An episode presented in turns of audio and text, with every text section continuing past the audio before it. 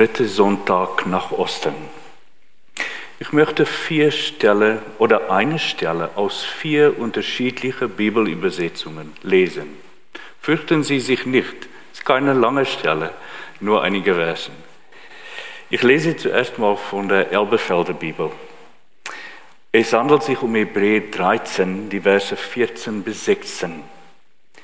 Denn wir haben hier keine bleibende Stadt, sondern die zukünftige suchen wir. Durch ihn nun lasst uns Gott stets ein Opfer des Lobes bringen. Das ist Frucht der Lippen, die seinen Namen bekennen. Das Wohltun und Mitteilen aber vergiss nicht, denn an solchen Opfern hat Gott wohlgefallen. Die Elberfelder Bibelübersetzung und die ähm, Lutherbibelübersetzung sind sehr, sehr nah an der griechischen Syntaxis und an der griechischen Grammatik. Ich lese äh, zunächst die von der Lutherbibel äh, 2017, die gleiche Stelle. Denn wir haben hier keine bleibende Stadt, sondern die, sondern die zukünftige suchen wir so lasst uns nun durch ihn Gott alle Zeit das Lobopfer darbringen.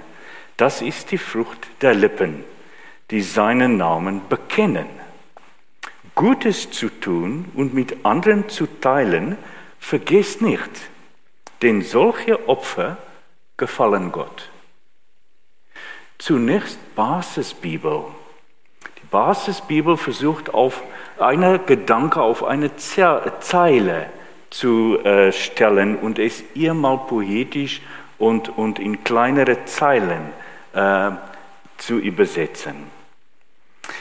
Denn wir haben hier keine Stadt, die bestehen bleibt. Wir suchen vielmehr nach der zukünftigen Stadt. Durch Jesus Christus wollen wir Gott also jederzeit unser Lob als Dankopfer darbringen. Dieses Opfer kommt von den Lippen, die sich zu ihm bekennen. Vergesst nicht, Gutes zu tun und mit anderen zu teilen, denn das sind die Opfer, die Gott gefallen. Und zuletzt von der neuen evangelistischen Übersetzung ist ihr frei, bleibt nicht ganz nah an der griechischen Syntaxis, und versucht dann ihr mal die Bedeutung so ähm, leicht wie möglich darzustellen, dass es ganz gut verständlich ist. Denn hier auf der Erde haben wir keine Heimat. Unsere Sehnsucht gilt jener künftigen Stadt, zu der wir unterwegs sind. Durch Jesus wollen wir Gott ein immerwährendes Dankopfer bringen, denn das Lob aus unserem Mund ist unser Bekenntnis zu ihm. Vergesst auch nicht, Gutes zu tun und mit anderen zu teilen, denn solche Opfer gefallen Gott. Also viermal die gleiche Stelle aus unterschiedlichen Übersetzungen. Ich möchte mit unserer Predigt für heute als Tag der Jubilate, möchte ich unsere Predigt auf zwei Beine stehen lassen. Einem Bein äh, handelt äh, um eine Einleitung und da ich weiß, ich weiß, wir sind total erschöpft, noch weiteres von Corona zu hören. Und deshalb genau darum möchte ich das erwähnen. Genau darum. Weil in, der, in den zweiten Teil kommen wir zu Jubilate. Kurz mal die Frage ist, wie kann man überhaupt in dieser Zeit, unter diesen Umständen, Gott noch loben? Wie sagt man heute mit Masken hier im Gottesdienst, so eingeschränkt, Jubilate, lobt den Herrn, nach einem Jahr, als wir durch diesen Virus gegangen sind und wie so furchtbar ist. Die Pandemie hat ihre Narben in unseren Gesellschaften hinterlassen. Deutschland trauerten am vergangenen Sonntag während eines Gedenkgottesdienstes in der Gedächtniskirche in Berlin um 80.000 Covid-Todesfälle. Weltweit sind mehr als drei Millionen Menschen an dem Virus gestorben. Ich erinnere mich persönlich in diesem Jahr an drei besondere Fälle.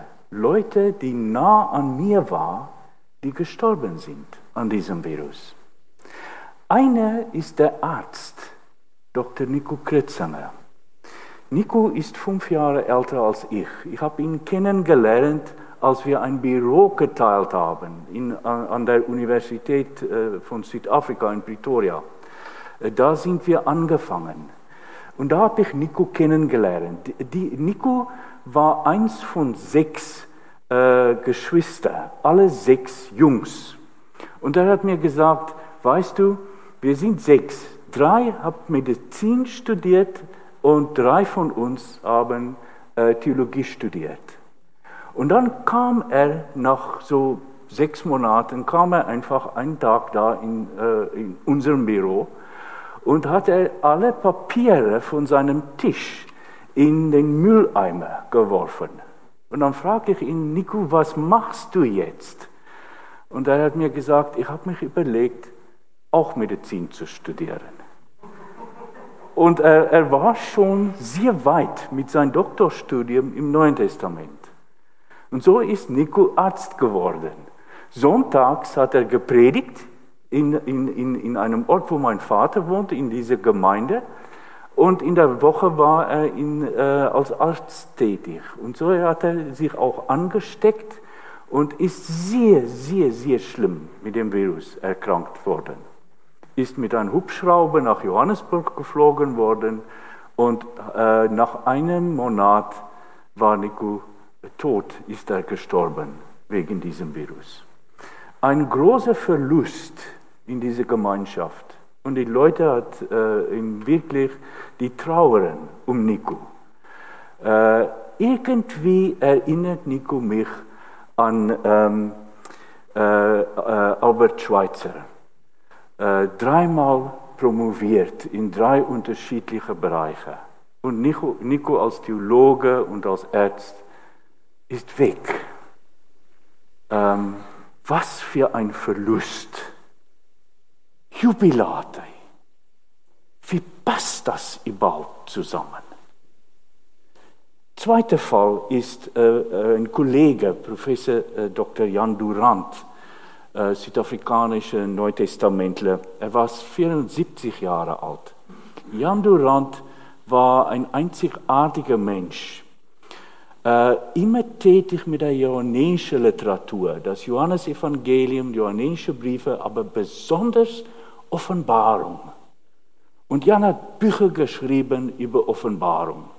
Er hat sich da ganz gut ausgekennt und immer mit dieser eschatologischen äh, Sehnsucht nach der Zukunft.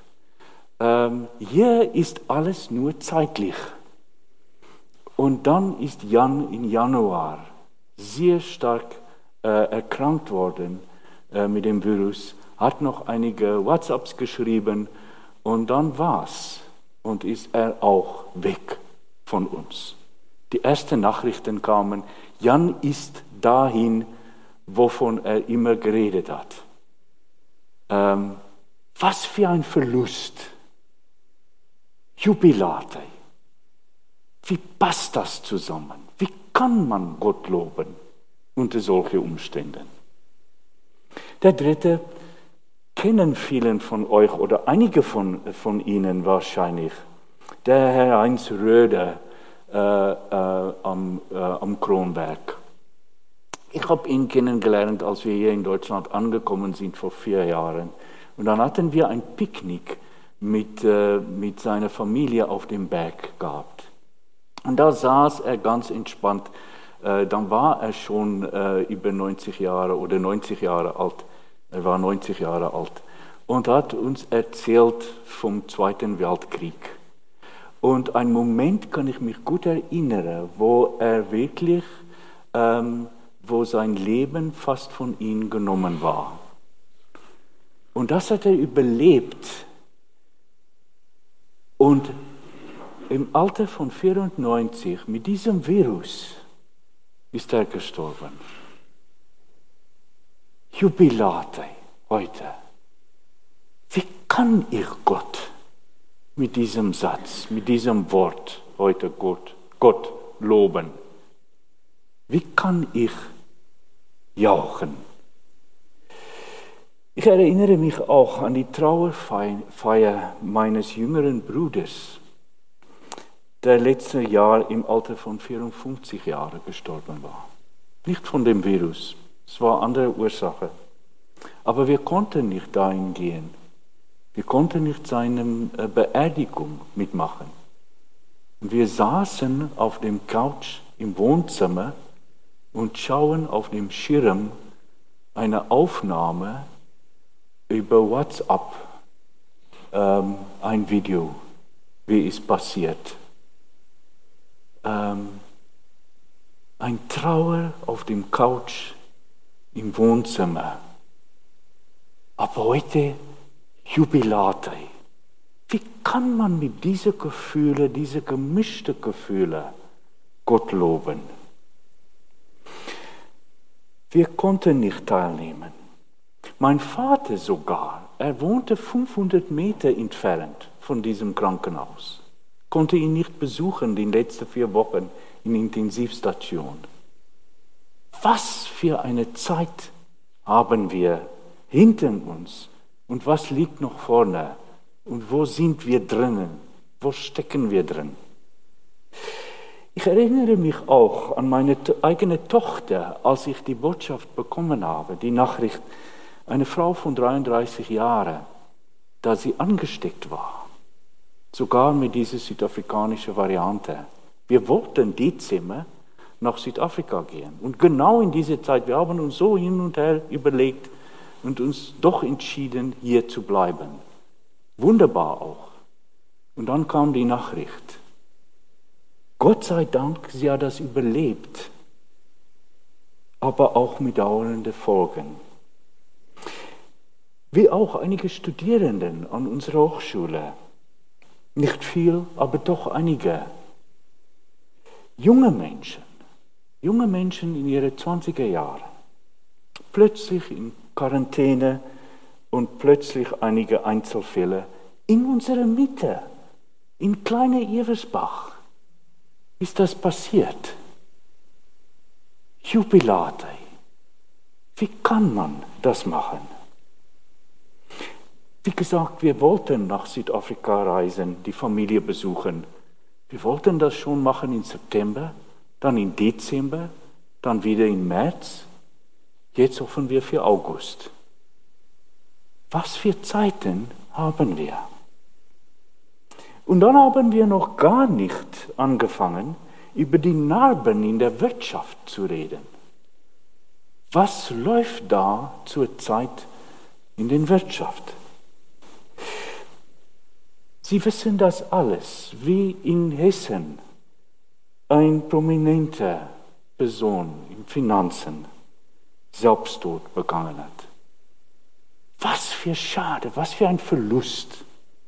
Wie kann man Gott unter solche Umstände loben? Einige Male fahren wir nach Marburg. Es gibt ein kleine, kleines Restaurant auf dem Marktplatz, Rathausschanke. Und haben wir Geburtstage gefeiert.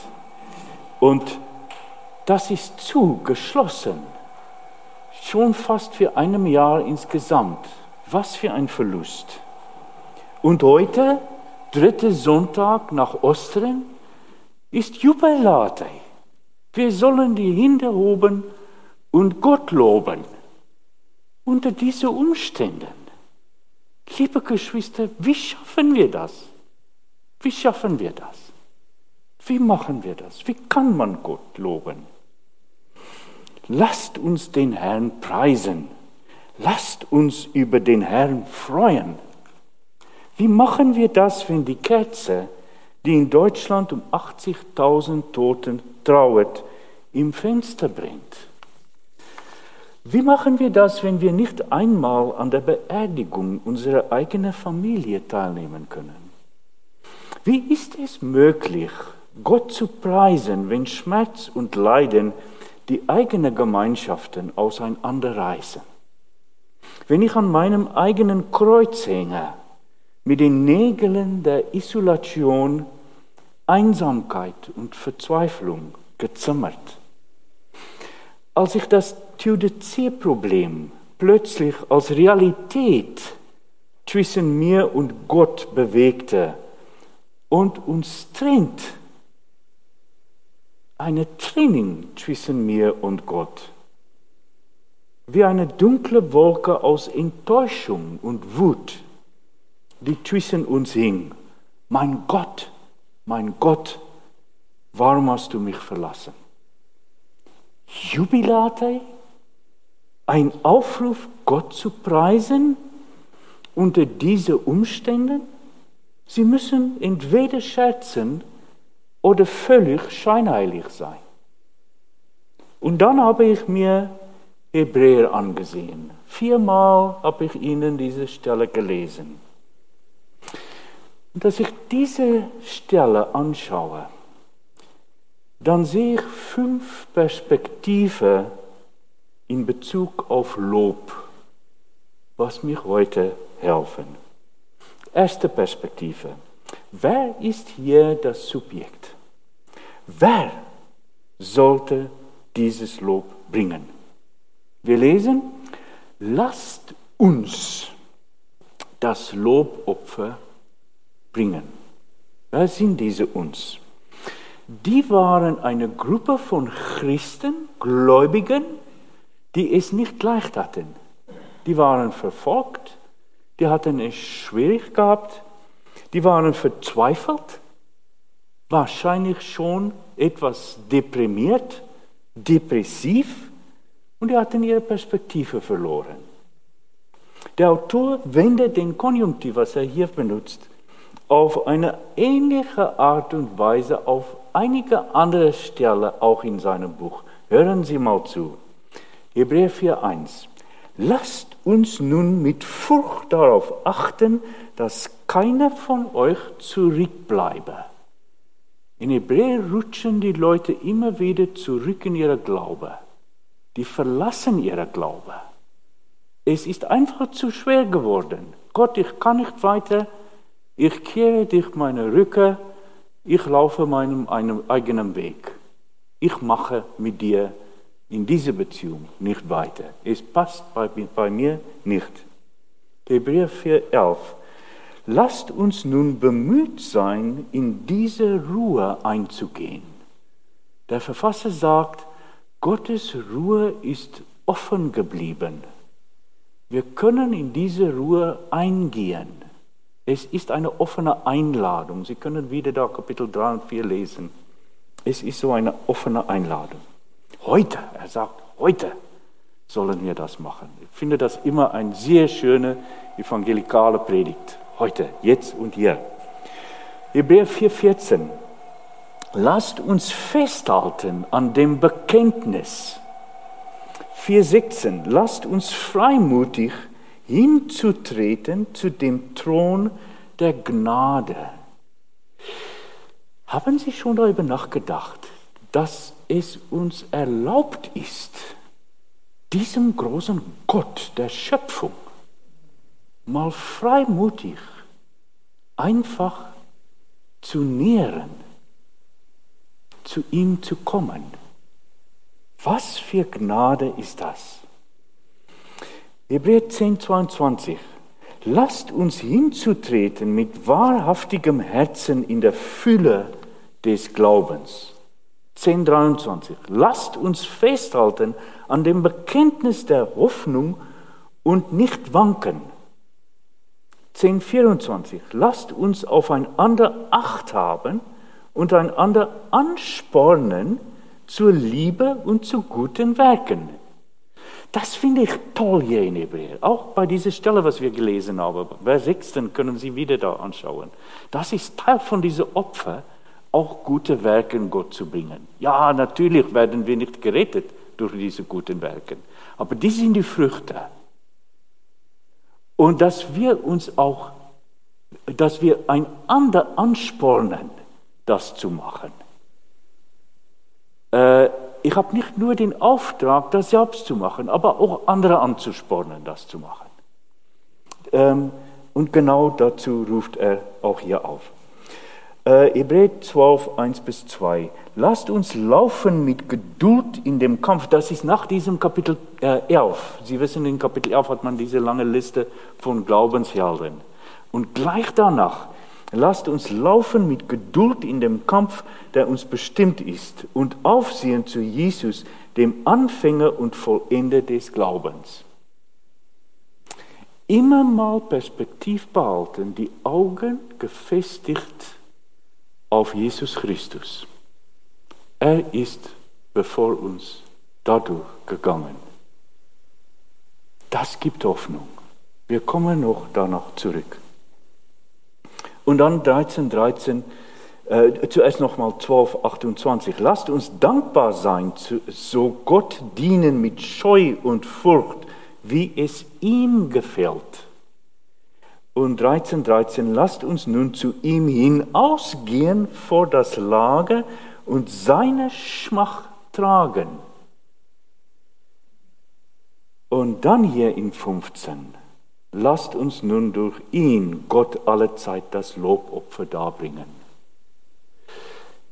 Also lasst uns,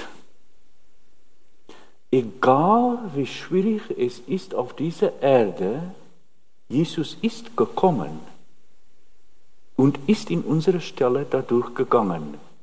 Auf eine gleiche Art und Weise werden wir das niemals wieder erleben. Die Hoffnung ist da. Er ist schon vorausgegangen.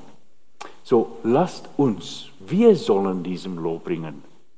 Warum sage ich schon mal auf dieser Stelle? Genau weil er das schon gemacht hat. Das gibt uns Hoffnung. Zweite Perspektive. Wer ist hier das Objekt? Wem gehört dieses Lob? Wer sollte gelobt werden hier? Wir lesen, lasst uns Gott das Lobopfer darbringen. Na klar, das steht da wir lesen das, wir wissen das, wir haben das gehört. Aber denken Sie mal nach. Der Schöpfer dieser Schöpfung, der Gott, der Leben geschöpft hat, dieser Gott, der uns diese Welt gegeben hat, dieser Kosmos, dieses Universum, Gott ist Schöpfer von allem, was existiert. Gott ist derjenige, der diejenigen gerettet hat, die ihm vertraut haben. Die Geschichte der Gläubigen ist die Geschichte der Erlösung. Gott ermöglichte die Möglichkeit, durch Gnade gerettet zu werden. Die Hebräerpredigt begann mit Gott als Subjekt. Wir lesen da schon am Anfang. Es war Gott, der die Vorfahren des Publikums erreichte. Denn durch die Propheten, aber diese letzten Tagen auch durch den Sohn. Er ist den Engeln viel überlegen und der Name, den er geerbt hat, ist ausgezeichneter als der ihre. Dies ist der Name des großen Erlösers, derjenige, der kommen sollte. Er heißt Sohn. Es ist eine familiäre Beziehung, was wir hier haben. In Kapitel 2 sagt Jesus, ich bin hier mit den Kindern, äh, mit meinen Geschwistern. Wir sind Geschwister. Ähm, er ist Sohn, Erstgeborener wird er genannt, weil er der Erste ist, die, der hier durchgegangen ist. Er wird Gott genannt in Hebräer 1 und Herr. Kurios. Dies ist Jesus, der Pionier ihrer Erlösung. Er hat das ermöglicht. Dritte Perspektive. Welche Art von Lob sollte gebracht werden? Was ist der Inhalt, der gebracht werden sollte? Wir lesen, lasst uns Gott das Lobopfer darbringen. Das ist die Frucht der Lippen, die seinen Namen bekennen. Ein Opfer der Lob. Ein Lobopfer. Kein Tieropfer wird hier erlangt. Kein Blut und nicht mit den Händen gebracht, aber mit den Lippen. Es ist ein Opfer, das durch den, den, Atem des Gläubigen hervorgebracht wird. Ich lobe den Herrn mit meiner Stimme, mit meinem Atem. Woher kommt dieses Atem? Können Sie sich noch erinnern, wie Gott in dem Mensch sein Atmen eingeatmet hat, gegeben hat? Gottes Atmen, Gottes Geist, Gottes Pneuma ist hier drinnen. Deshalb kann ich das machen, weil ich Gottes Geist habe. Das ermöglicht mich. Der gleiche Atemzug, den Gott dem Menschen eingeatmet hat. Ein Loblied, das seinen Ursprung im innersten Wesen eines Menschen hat. Ich muss mal einatmen und dann ausatmen mit voller Lob.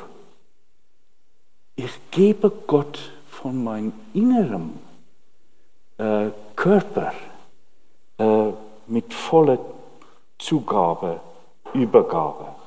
Gebildet auf den Lippen des Gläubigen, Bekenntnis, Bewunderung und Hingabe, die sich in Sprache und Klang ausdrücken. Ein Versuch, das Erstaunen des Gläubigen über Gott in Worte und Töne zu fassen. Das ist die Frucht der Lippen, die seinen Namen bekennen. Der Name Jesus Christus ist ein Bekenntnis. Er ist der Herr. Wer Jesus als Christus anerkennt, glaubt an ihn als Retter und Erlöser der Welt. Paulus schrieb zu der Gemeinde in 1. Korinther, wie soll es aber sein? Er sagt, ich will beten mit dem Geist und will auch beten mit dem Verstand. Ich will Psalmen singen mit dem Geist und ich will auch Psalmen singen mit dem Verstand mit Wort und Klang Gottes Lob verkündigen, weil Gottes Geist in mir ist. Vierte Perspektive. Wie ist es dann überhaupt möglich, Gott unter schwierigen Umständen zu preisen? Wann ist der richtige Zeitpunkt? Ich weiß nicht bei, bei Ihnen, bei dir liebe Geschwister, wie es geht. Aber bei mir habe ich nicht, keine Lust, das zu machen, wenn ich auf dem Couch sitze und die Beerdigung meiner Brüder anschaue. Wenn ich diese Nachricht bekomme, dass Nico Kretzinger gestorben ist, Jan Durant, ähm, wie kann ich das machen? Ich lese was ganz, ganz Wichtiges hier in diesem Text. Erlaube mich, erlaube mich hier das in zwei griechische Wörter zu sagen. Der Joel sitzt hier, er kann Griechisch. Die, die Auto, durch ihn, durch ihn, hören Sie, durch ihn. Ich schaffe es nicht, ist mir unmöglich. Durch ihn. Genau, weil er ist der Ermittler. Er hat die Erlösung für mich geschafft. Durch ihn kann ich Gott äh, loben. Ich schaffe es nicht allein. Ist mir unmöglich. Ich, ich bin ein sündiger Mensch. Ich habe keine Lust, es unter solchen Umständen zu machen. Aber durch ihn, durch Jesus, genau wenn wir auch nicht wissen, was zu beten und er für uns eintritt, genau auf diese Weise loben wir den Herrn durch Jesus weil er das in unserer Stelle macht. Durch ihn. Genau das macht Jesus selbst in Hebräer 2. Jesus lobt den Namen Gottes inmitten der Gemeinde. Es, ist, es steht da ganz genau in Griechisch, in der Mitte der Gemeinde. Lobt er Gott. Deshalb können wir durch ihn, er ist in unserer Mitte. können wir das schaffen. Auch besonders in Corona-Zeit. Wenn wir meckern die ganze Zeit über Regeln, über Leute, die gestorben sind, ob wir mit oder ohne oder auf welche Weise auch sterben, mit oder was sonst noch an, an Corona, egal was und wie, er ist in unserer Mitte. Er ist in unserer Mitte. Gott ist hier. Hebräer 9 und 10 stelle ich noch kurz vor. Denn wenn schon das Blut von Böcken und Stieren und die Asche von der Kuh durch Besprengung die Unreinen heiligt, so dass sie leiblich rein sind, um wie viel mehr wird dann das Blut Christi, der sich selbst als Opfer ohne Fehl durch den ewigen Geist Gott dargebracht hat, unser Gewissen reinigen von den toten Werken zu dienen dem lebendigen Gott. Und darum ist auch der Mittler des neuen Bundes, auf das durch seinen Tod der geschehen ist zur Erlösung von den Übertretungen unter dem ersten Bund, die Berufenen das verheißene ewige Erbe empfangen. Und dann Hebräer 10. Weil wir denn nun, Brüder und Schwestern, durch das Blut Jesu den Freimut haben zum Eingang in das Heiligtum, den er uns eröffnet hat, als neuen und lebendigen Weg durch den Vorhang, das ist durch sein Fleisch. Wir sind Osterkinder. Jesus ist auferstanden. Ein Tod liegt hinter uns. Wir leben schon in Christus. Tod muss wieder definiert werden. Tod ist nicht dieser körperliche Tod. Das ist das nicht. Durch sein Fleisch und wir haben einen hohen Priester über das Haus Gottes. So lasst uns hinzutreten mit wahrhaftigem Herzen in der Fülle des Glaubens, besprengt in unseren Herzen und los von dem bösen Gewissen und gewaschen am Leib mit reinem Wasser. Das ist ein Hinweis, ein Hinweis auf unsere Taufe. Gewaschen durch reinem Wasser. Lasst uns festhalten an dem Bekenntnis der Hoffnung und nicht wanken, denn er ist treu, der sie verheißen hat. Und lasst uns aufeinander Acht haben und einander anspornen zur Liebe und zu guten Werken. Und nicht verlassen unsere Versammlung, wie einige zu tun pflegen, sondern einander ermahnen und das umso mehr, als ihr seht, dass sich der Tag naht. Es gibt Gründe, es gibt einen Grund, Jesus Christus. Er ist hier durchgegangen. Und am Zeitpunkt, wann, wann, wann soll man das machen? Wenn ich Lust habe, wenn ich mich wieder ähm, erholt habe, wenn ich mich so fühle, soll ich es dann machen, Gott dann loben? Diapantos, lieber Joel, steht da. Diapantos. Durch alles, trotz allem, Zeit und Umständen, unter allen Umständen. Und das finde ich so schön, wie es hier übersetzt war in diese vier Übersetzungen. Eine schrieb stets, eine andere schrieb alle Zeit, eine andere schrieb jede Zeit, eine andere immer. Immer sollen wir das machen. Es ist dauerhaft. Immer sollen wir das machen. Letzte Perspektive. Warum sollte Gott gelobt werden? Warum kann man ihn loben? Was ist dann diesen Grund? Haben wir schon erwähnt. Denn wir haben hier keine bleibende Stadt, sondern, die zukünftige, eine eskatologische Erwartung. Eine Erwartung, was kommt in der Zukunft. Ich bin schon in Jesus Christus auferstanden. Ja, und das finde ich toll von dieser neuen evangelistischen Übersetzung.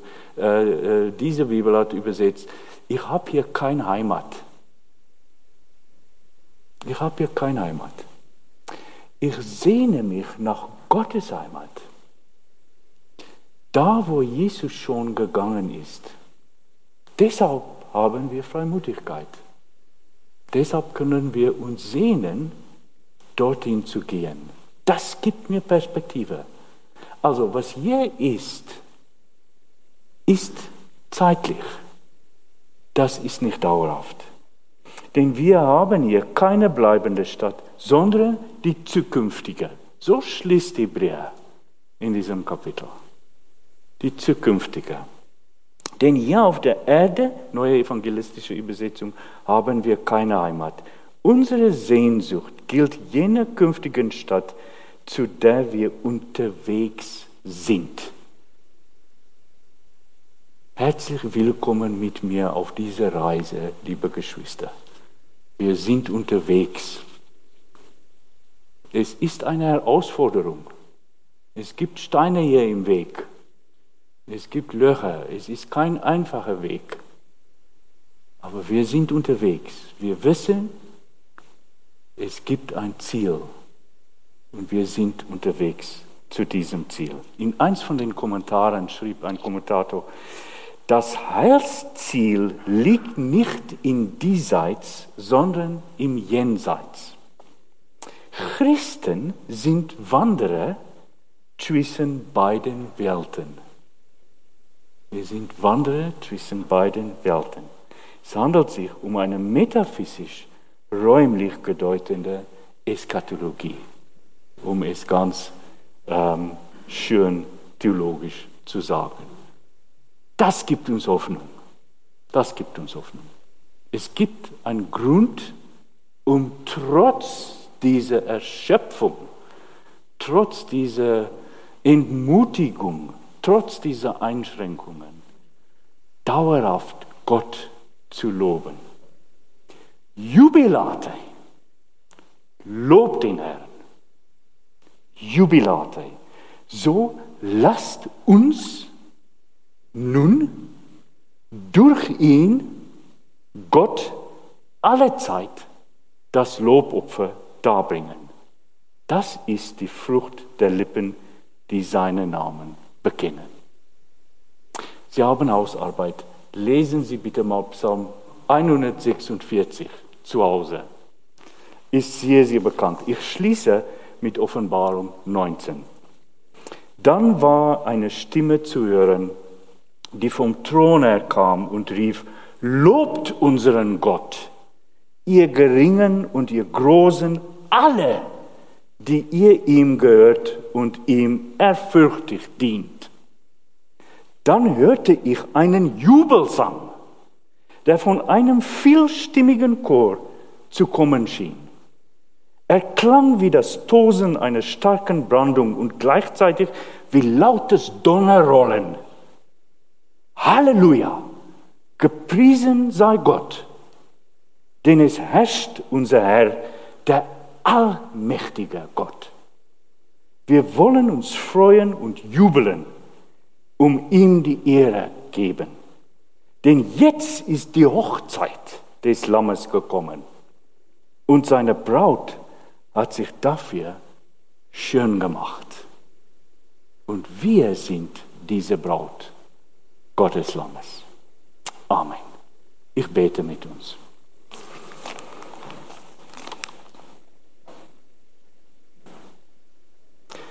Jubilate, allmächtiger Gott.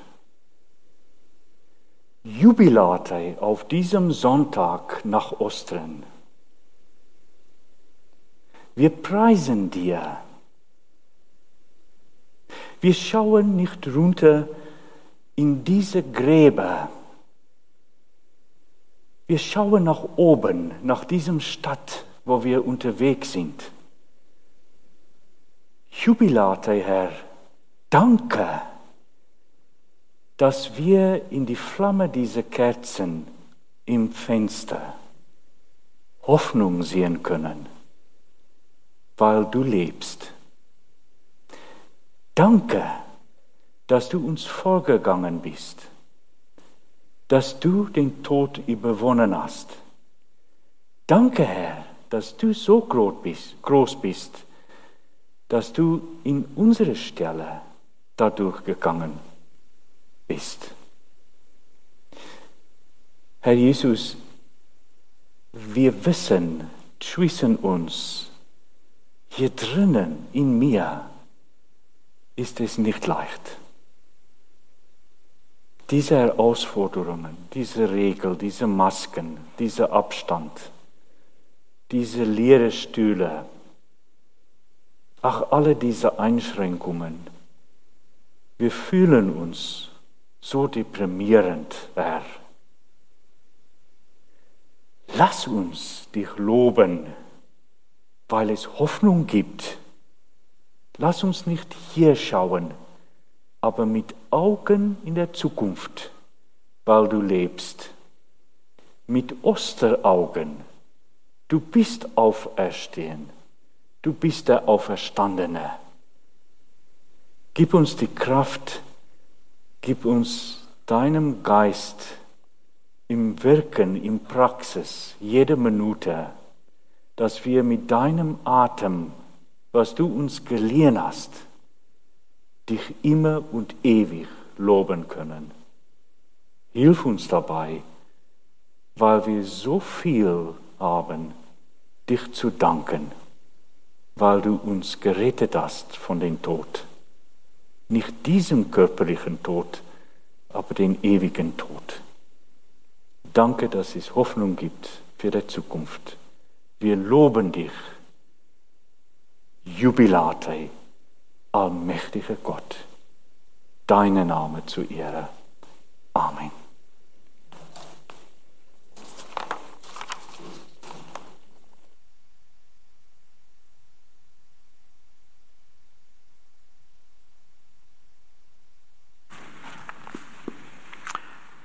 Gerd Hab, ganz herzlichen Dank für die Auslegung dieses Wortes. Und du hast uns schwierige Aufgaben mit auf den Hauseweg gegeben. Das kann man, glaube ich, so festhalten. Und es ist nicht immer einfach, das Jubeln und das Lobpreisen bei dem, was uns manchmal auch als Person und als Familie bedrückt. Ich möchte euch mit dem Segen auf den Nachhauseweg entlassen und darf euch bitten, dazu aufzustehen. Herr Jesus, du hast uns heute Morgen vor Augen gehalten, dass wir dir immer, und die Betonung liegt auf immer, dich Lobpreisen und dir Jubel entgegenbringen sollen. Und du hast auch, weißt auch, wie schwer das ab und zu ist. Und von daher möchte ich dir auch nochmal unsere Kranken bitten. Ich möchte dich für den Werner und die Gudrun bitten. Ich möchte dich für den Friedhelm, die Familie bitten. Ich möchte dich für die Familien sechs Helden bitten. Du weißt, was da zu tun ist und du weißt, wie es jedem Einzelnen geht. Ich möchte dich für alle anderen Kranken bitten, die auch in unserer Mitte sind, die jetzt in diesen Jubel nicht immer so einstimmen können. Ich möchte dich bitten, dass du ihnen diesen Jubel ins Herz legst und dass sie wissen, dass